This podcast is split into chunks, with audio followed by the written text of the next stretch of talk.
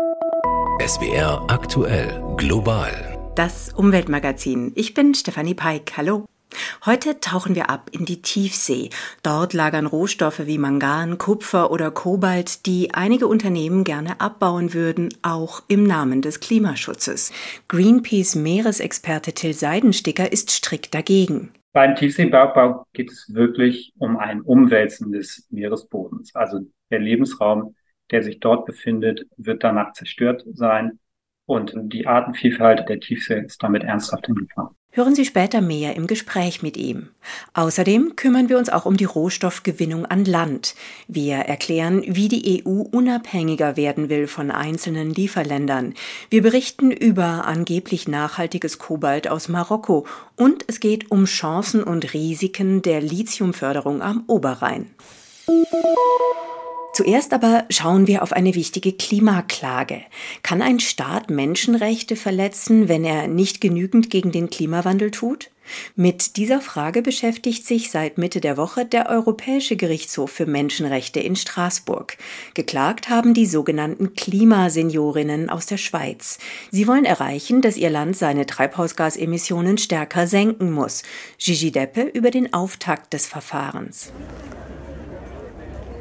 Draußen vorm Gerichtshof hatten sich schon früh viele ältere Frauen versammelt. Bunte Hüte, große Papierblumen, eine fröhliche Stimmung. Und ein langes Transparent, auf dem zu lesen war Klimaseniorinnen. Eine ältere Frau berichtete später stolz, dass auch im Gerichtssaal viele von ihnen vertreten seien. 88 wurden zugelassen und draußen vor der Tür waren sicher 200 Aktivistinnen und Aktivisten. Seit 2016 kämpft der Verein der Klimaseniorinnen dafür, dass die Schweizer Regierung mehr gegen den Klimawandel unternehmen soll. Durch alle Gerichtsinstanzen in ihrem Heimatland haben sie verloren, berichtet Vorstandsmitglied Oda Müller bedauernd. Selbst beim obersten Schweizer Gericht hätten sie nichts erreicht. Die haben mit der unglaublichen Begründung abgelehnt, es hätte ja noch Zeit, es sei ja noch nicht so warm. Also die haben das juristisch verklausuliert, aber wenn man es übersetzt, ist das ist unglaublich. Und uns war klar von vornherein, wenn wir nicht Recht bekommen, dann ziehen wir das weiter nach Straßburg. Jetzt also klagen Sie vom Europäischen Gerichtshof für Menschenrechte, dem Grundrechtegericht des Europarats. Und Sie wissen, es sind verschiedene juristische Hürden zu nehmen. Zum Beispiel, ob die Klägerin überhaupt schon aktuell in ihren Menschenrechten gefährdet sind oder ob das Ganze eher ein Problem der Zukunft ist. Für Oda Müller eine klare Sache. Sie sind schon jetzt betroffen.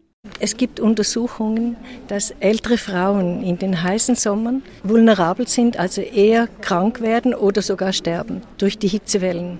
Die Schweizer Regierung bestreitet, dass sie nicht genug tut. Ein europäisches Gericht könne ihr nicht vorschreiben, wie ihre Politik konkret auszusehen hat. Und sie sagt, vor Gericht könnten nur einzelne Personen sich darauf berufen, dass ihre Menschenrechte verletzt würden, nicht aber ein Verein. Viele der 17 Richterinnen und Richter stellten in der Verhandlung Fragen. Alle scheinen das Thema Klimawandel sehr ernst zu nehmen. Sie wissen, dass es hier um sehr grundsätzliche Probleme geht. Die britische Anwältin Jessica Seymour, die die Klimaseniorinnen vertritt, glaubt, dass das Urteil in dieser Sache viele andere Gerichte beeinflussen wird, nicht nur in der Schweiz oder regionale Menschenrechtsgerichte, sondern sogar Gerichte in den USA und Kanada. Regional human rights courts do tend to follow the Strasbourg court. And indeed, courts in America, Canada would also be likely to look at this judgment. Klimaseniorin Oda Müller glaubt auch, dass ihre Klage viel bewirken kann. Ich habe gedacht, hier liegt das Geschick der Menschheit. Also meine Kolleginnen haben dann gesagt, komm herunter, komm herunter. Aber es wird ganz große Auswirkungen haben, der Entscheid der Richter hier. Bin ich überzeugt. Es berührt mich sehr. Und sie ist schon ganz gespannt, wie es ausgeht, wenn das Urteil in einigen Monaten gesprochen wird. Die Klimaseniorinnen aus der Schweiz wollen per Gerichtsurteil mehr Klimaschutz durchsetzen. Mehr Klimaschutz auch bei uns, das geht nur mit erneuerbaren Energien, mit Stromspeichern und mit einer Verkehrswende. Und dafür braucht es eine Menge metallische Rohstoffe. Die EU-Kommission hat kürzlich ein Gesetz vorgeschlagen, das die Mitgliedstaaten unabhängiger machen soll bei der Beschaffung wichtiger Rohstoffe wie Lithium oder Kobalt. Lothar Lenz berichtet. Dass ihr Handy-Akku Lithium enthält, dürften manche Verbraucherinnen und Verbraucher noch wissen. Andere Rohstoffe aber sind kaum im öffentlichen Bewusstsein. Dabei seien sie extrem wichtig für die heutige Gesellschaft, sagt Franziska Brandner, Staatssekretärin im Bundeswirtschaftsministerium. Dann reden wir über Kobalt, über Kupfer, über Gallium, dann reden wir über Iridium. Es sind also sehr unterschiedliche Stoffe, die in die Batterien reingehen, die in die Solaranlagen gehen, in die Windanlagen aber auch in unsere Handys, in alle Elektronik. Sprich, ohne diese Rohstoffe gibt es keine zukunftsweisende Technik, keine Energiewende, keine Elektromobilität, keine zeitgemäße Verteidigung. Das Problem bei einem Großteil der seltenen Rohstoffe ist Deutschland extrem abhängig von einzelnen Lieferstaaten. Vor allem China dominiert den Welthandel mit seltenen Rohstoffen, bei einigen ist es sogar Monopolist. Diese Abhängigkeit will die EU mildern. Perspektivisch sollen die Mitgliedsländer mehr seltene Rohstoffe selbst fördern und auch weiterverarbeiten. Strategische Widerstandsfähigkeit nennt das Franziska Brandner. Diese Widerstandsfähigkeit bedeutet nicht, sich jetzt von China komplett abzuwenden oder zu entkoppeln, aber dass wir präzise schauen müssen, wo sind zu hohe Risiken, zu hohe Abhängigkeiten, ohne gleichzeitig alles abzubrechen. Genehmigungsverfahren zum Beispiel für neue Bergbauprojekte in der EU sollen nach dem Willen der Kommission deutlich verkürzt werden. Der Grünen Franziska Brandner ist es naturgemäß wichtig, dass dabei der Umweltschutz nicht unter die Räder kommt. Ich begrüße es sehr, dass die Kommission nicht die Standards an sich senkt, sondern explizit sagt, wir müssen die Verfahren beschleunigen. 10 bis 15 Jahre dauert die Genehmigung eines Bergbaubetriebs heute, zwei Jahre sollen es künftig nur noch sein. Ein besonders ergiebiges Vorkommen an Lithium, Gallium oder Kupfer aber liegt gar nicht mehr in der Erde, sondern ist längst in den elektronischen Geräten von heute verbaut. Deshalb soll auch die Wiederverwertung künftig eine entscheidende Rolle spielen. Wir sehen, dass wir bei vielen der zentralen und raren Stoffe wirklich unachtsam damit heute umgehen. Wir haben da Recyclingquoten unter einem Prozent. Das heißt, wir müssen hier Recyclingketten jetzt aufbauen. Also ist es denkbar, dass die EU den Handyherstellern künftig vorschreibt, dass die Akkus ihrer Geräte entnehmbar sein müssen. Der Elektronikschrott wird zur Rohstoffquelle. Experten schätzen, dass sich der Bedarf an seltenen Rohstoffen in den kommenden Jahren durch neue Technologien vervielfachen wird. Lithium, Kobalt und Co. haben das Potenzial, zum Öl des nachfossilen Zeitalters zu werden. Das Rennen um die wichtigsten Rohstoffe des 21. Jahrhunderts hat längst begonnen. Die EU-Kommission will, dass die Mitgliedstaaten mehr wichtige Rohstoffe selbst fördern. Wir haben es gehört. Einer dieser wichtigen Rohstoffe ist Lithium, das zum Beispiel für die Batterien von E-Autos gebraucht wird. Heute wird Lithium zum größten Teil in australischen Minen abgebaut. Fast der ganze Rest kommt aus Südamerika, unter anderem aus der Atacama-Wüste, wo das Lithium aus Sohle gefördert wird. Das verbraucht riesige Mengen Wasser in der Wüstenregion, ein echtes Problem. Von diesen Lieferungen aus aus dem Ausland sind wir in Deutschland heute völlig abhängig. Da klingt es nach einer sehr guten Nachricht, dass bei uns am Oberrhein ebenfalls Lithium lagert. Gelöst im heißen Thermalwasser befindet sich dort das vermutlich größte Lithiumvorkommen Europas. Bei der Förderung würde nicht nur Lithium gewonnen, sondern auch Fernwärme und Strom. Unser Reporter Felix Wnuck über Chancen und Risiken der Lithiumförderung am Oberrhein. Also es Potenzial für Lithiumproduktion aus Geothermie am Oberrhein, das ist schon bemerkenswert groß. Thomas Kölbel ist bei dem Energieversorger Energie Baden-Württemberg, NBW, der Experte für alles, was mit Geologie zu tun hat. Nicht nur er, sondern auch viele andere sehen in dem Lithiumvorkommen im Oberrheingraben ein großes Potenzial, wie beispielsweise das Karlsruher Startup Vulkanenergie. Schon jetzt wird Lithium am Oberrhein in kleinem Maßstab gefördert, und zwar mit Geothermie. So heißt das Verfahren, bei dem aus der Tiefe des Rheingrabens heißes Thermalwasser an die Oberfläche gepumpt wird. Aus dem Thermalwasser wird an der Oberfläche das Lithium rausgefiltert.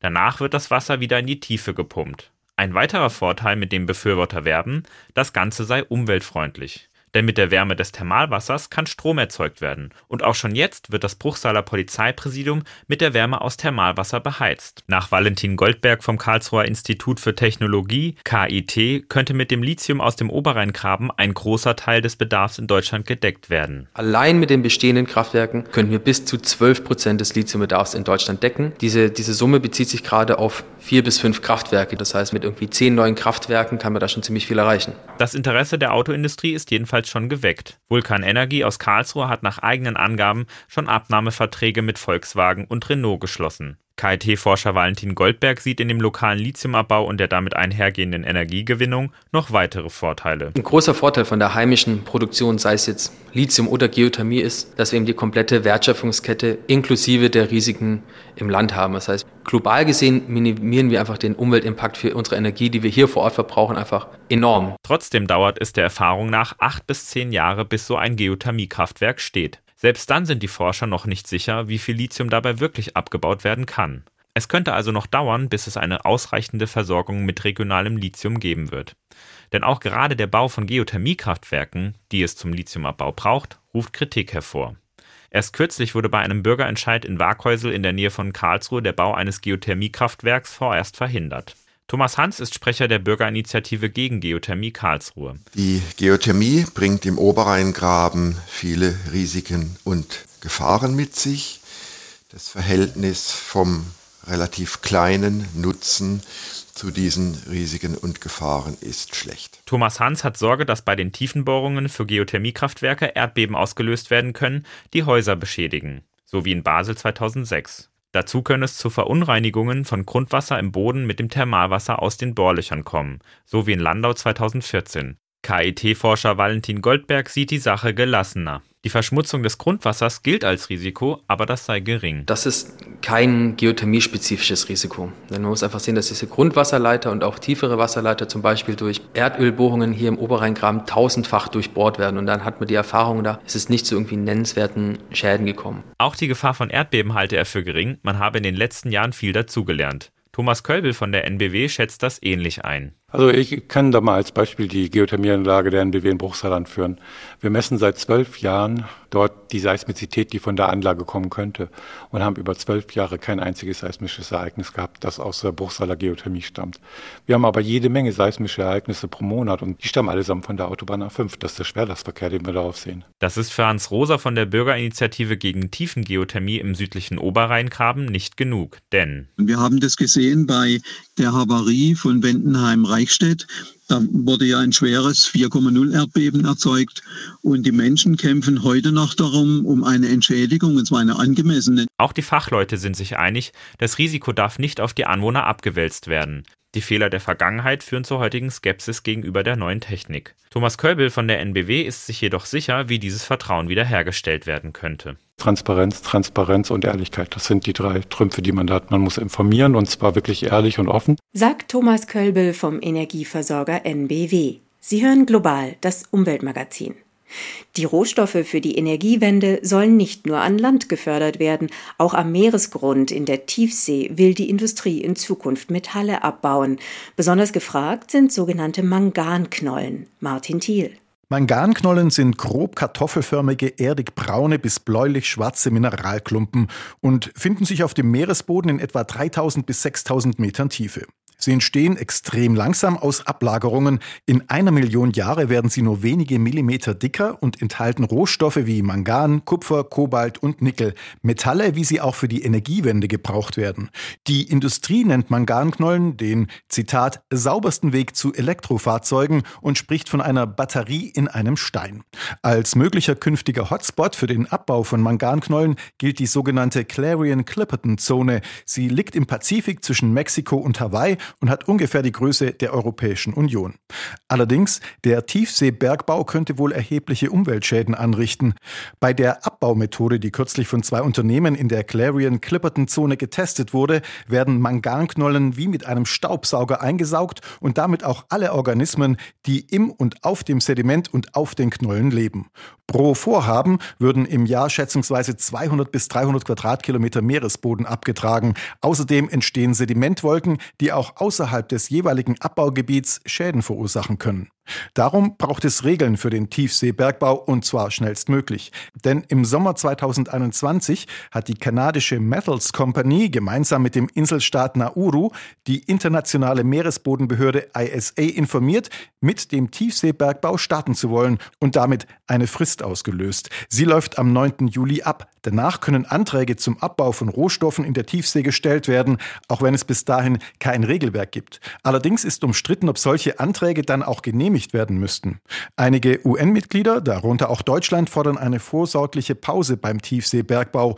Über die Ökosysteme der Tiefsee und mögliche Folgen des Bergbaus sei noch zu wenig bekannt. Bis Ende März tagt der Rat der Internationalen Meeresbodenbehörde ISA in Jamaika und sucht nach Lösungen. Einer, der die Verhandlungen vor Ort beobachtet und auch versucht Einfluss zu nehmen, ist Greenpeace Meeresexperte Till Seidensticker. Ich habe am Dienstag übers Internet mit ihm gesprochen. Global das Gespräch. Hallo Herr Seidensticker. Guten Tag. Sie haben ja schon mal eine Manganknolle in der Hand gehabt, haben Sie erzählt. Wie hat sich das angefühlt? Ja, es ist ein, ähm, es ist ein bisschen wie Vulkangestein, wenn das vielleicht jemand schon mal in der Hand hatte. Aber es ist rund, weil es ja im Wasser auch viel bewegt wurde. Es ist schwer. Man merkt, dass dort viel Metall drin ist. Mhm. Solche Knollen könnten in Zukunft ja zu Millionen Tonnen gefördert werden. Was zeichnet sich ab? Wird es bis Anfang Juli ein Regelwerk für den Tiefseebergbau geben? Nein, das sieht aktuell nicht so aus und wir befürchten, dass es dann eben ohne Regelwerk beginnt. Was will Greenpeace denn erreichen? Wir reden mit vielen Delegationen und wir versuchen eben dafür zu sorgen, dass im Sommer ein möglicher Abbauantrag nicht genehmigt wird. Wir glauben, dass die Daten klar sind, dass Ökosysteme zerstört werden, die wir noch gar nicht verstehen. Es gibt viel zu wenig Wissen über die Zusammenhänge auch des Klimasystems und der Tiefsee. Unser Ziel ist es, Tiefseebergbau zu stoppen. Wir arbeiten auch längerfristig darauf hin, dass es zu einem Moratorium beziehungsweise zu einer vorsorgenden Pause kommt, die eben durch die Meeresbodenbehörde ausgesprochen wird. Welche Folgen genau befürchten Sie denn für die Natur in der Tiefsee? Beim Tiefseebergbau geht es wirklich um ein Umwälzen des Meeresbodens. Also große Maschinen, Baumaschinen, sehr schweres Gerät wird über den Meeresboden fahren und alles, was an Hartsubstrat, also dieses Knollen befindet, entfernen das Sediment wird komplett umgewälzt. Der Lebensraum, der sich dort befindet, wird danach zerstört sein. Und die Artenvielfalt der Tiefsee ist damit ernsthaft in Gefahr. Beispielsweise diese Manganknollen sind ein Lebensraum für bestimmte Schwämme, Korallen. Und in der Tiefsee gibt es weiterhin super viele unentdeckte Arten. Bei jedem Tauchgang entdecken Wissenschaftlerinnen neue Arten und wir zerstören ein Ökosystem, ohne zu wissen, welche Folgen das haben wird. Unter anderem warnen Sie ja auch, der Tiefseebergbau gefährde auch Wale. Warum? Genau, es entsteht beim Tiefseebergbau, werden Sedimentwolken entstehen, aber vor allen Dingen auch viel Lärm. Und Lärm ist eben eine große Gefahr für, für Wale. Es kommen dort beispielsweise Pottwale in der Region vor und über deren Verhalten in der Tiefsee wissen wir auch sehr wenig. Unter anderem diese werden durch den Tiefseebergbau gefährdet. Greenpeace hat beim Öko-Institut einen Studienauftrag gegeben, um herauszufinden, ob wir den Tiefseebergbau für die Energiewende brauchen. Die Antwort ist nein. Wieso nicht? Wir würden die Behauptung der Tiefseeindustrie, dass es sich bei Manganknollen beispielsweise um Batterien in einem Stein handelt, hinterfragen bzw. dieser widersprechen. Viele der Metalle, die für die Batterieproduktion gebraucht werden, sind in den Manganknollen gar nicht in den Mengen vorhanden, die gebraucht werden. Lithium beispielsweise und andere Stoffe, die sich in Manganknollen befinden, können durch andere Rohstoffe ersetzt werden. Also für E-Autos brauchen wir den Tiefseebergbau nicht. Brauchen wir ihn denn, um Solaranlagen oder Windräder bauen zu können? Nein, auch dort ist es so, für, für Solarzellen beziehungsweise für Windkraftanlagen braucht es vor allen Dingen Kupfer und seltene Erden. Und die sind wirklich in sehr geringen Mengen nur in diesen Organen enthalten. Mhm. Es bleibt aber irgendwoher müssen die Rohstoffe für die Energiewende ja kommen. Ist der Abbau an Land denn weniger schädlich als der in der Tiefsee? Nein, auch an Land hat Bergbau natürlich massive Folgen und auch da muss dieser umweltverträglich gestaltet werden. Aber wir glauben, dass es mit dem Tiefseebergbau eben, dass es kein Ersatz für den Landbergbau ist, sondern ein weiteres Feld ist, eine weitere Zerstörung eines Ökosystems, das bisher frei von Eingriffen des Menschen ist. Wie sieht denn Ihre Lösung aus? Woher sollen die Rohstoffe für die Energiewende in Zukunft kommen? Wir glauben, dass wir echtes Recycling brauchen und die Rohstoffe eben in einer zirkulären, also in einer Kreislaufwirtschaft benutzt werden müssen. Und da geht es eben auch ganz viel darum, dass Geräte heute so produziert werden, beispielsweise Batterien, dass die Rohstoffe danach, nach dem Ende der Nutzung, auch wieder aus diesen Geräten entfernt werden können. Da gibt es Fortschritte und es gibt auch Regelwerke, die bei der Europäischen Union da verabschiedet werden, aber da ist noch viel Raum nach oben. Braucht es beim Tiefseebergbau auch Druck auf die Wirtschaft? Konzerne wie BMW, Volkswagen und Google haben sich ja schon einem Aufruf für ein Moratorium angeschlossen und sich verpflichtet, keine Rohstoffe vom Tiefseeboden zu verwenden und Tiefseebergbau nicht zu finanzieren. Sind das Vorbilder für andere Unternehmen? Ja, wir begrüßen das sehr. Wir glauben, dass die Wirtschaft da auch ihren Teil tun kann und sollte. Aber die entscheidenden Entscheidungen werden eben auf internationaler Ebene bei der Meeresbodenbehörde getroffen sagt Till Seidensticker, Meeresexperte von Greenpeace Deutschland. Und bis zum Redaktionsschluss für diese Sendung war noch keine Einigung in Sicht, wie mit der Zwei-Jahresfrist umzugehen ist. Till Seidensticker hat es gesagt, auch beim Abbau von Rohstoffen an Land kann es massive Umweltprobleme geben, genauso wie Menschenrechtsverletzungen. Beispiel Kobalt, ein Metall, das in wiederaufladbaren Batterien eingesetzt wird. Der Großteil kommt bislang aus der Demokratischen Republik Kongo. Doch die Förderung dort ist wegen der fragwürdigen Arbeitsbedingungen umstritten. In der Vergangenheit wurden auch Kinder in ungesicherte, selbstgegrabene Minen geschickt. Bessere Arbeitsbedingungen verspricht man sich in Marokko. Das Land wirbt mit nachhaltigem Kobalt. Dunja Sadaki. Sommer 2022. Imet Toumi, Marokkos Minister für Industrie und Handel, gibt zufrieden Interviews. Der Grund? Marokko hat gerade einen großen Deal mit dem französischen Autobauer Renault abgeschlossen. 5000 Tonnen Kobalt. Das entspricht etwa 60 bis 70 Prozent unserer Produktion. Aber wir investieren zurzeit in weitere Erkundungen und die Produktion wird in den kommenden Jahren steigen. Renault ist nicht der einzige Großkonzern, der sich marokkanisches Kobalt gesichert hat. Auch der deutsche Autobauer BMW hat bereits 2020 Verträge mit Marokko geschlossen, mit einem Vertragsvolumen von 100 Millionen Euro. Der Hintergrund? Die großen Autohersteller rüsten um und bauen immer mehr E-Autos. Deshalb steigt ihr Bedarf an dem Batterierohstoff Kobalt. Auf ARD-Anfrage heißt es dazu aus München. Um Verstöße gegen Menschenrechte und Umweltstandards zu vermeiden, haben wir mehrere Maßnahmen in Bezug auf Kobalt ergriffen, da es eine Schlüsselkomponente für die Herstellung von Batteriezellen ist.